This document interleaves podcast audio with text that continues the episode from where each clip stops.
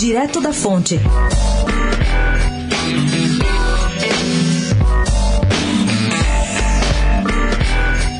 A nova PEC da prisão em segunda instância, que está em discussão na Câmara dos Deputados, tem o apoio, para surpresa de muita gente, de partidos do campo da esquerda, como o PSB e o PDT.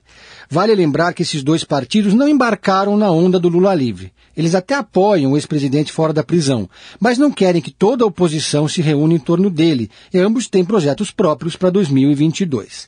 O deputado Júlio Delgado, do PSB, disse à coluna que há uma acomodação ao projeto do colega Alex Mamente, do Cidadania, que já admite suprimir do texto trechos que feririam a cláusula pétrea. Dos 31 deputados federais do PSB, Delgado conta que 18 apoiam a PEC e diz que o novo texto pode estar pronto na Comissão de Constituição e Justiça já na próxima terça-feira.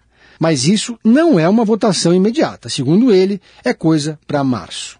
E por falar em Câmara, Kim Kataguiri, deputado do DEM e cofundador do MBL, acredita que falta esforço do Palácio do Planalto para ajudar a aprovar a PEC da segunda instância.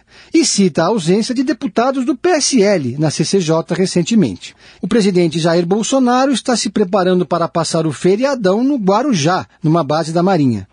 Pedro Venceslau, especial para a Rádio Dourado, direto da fonte.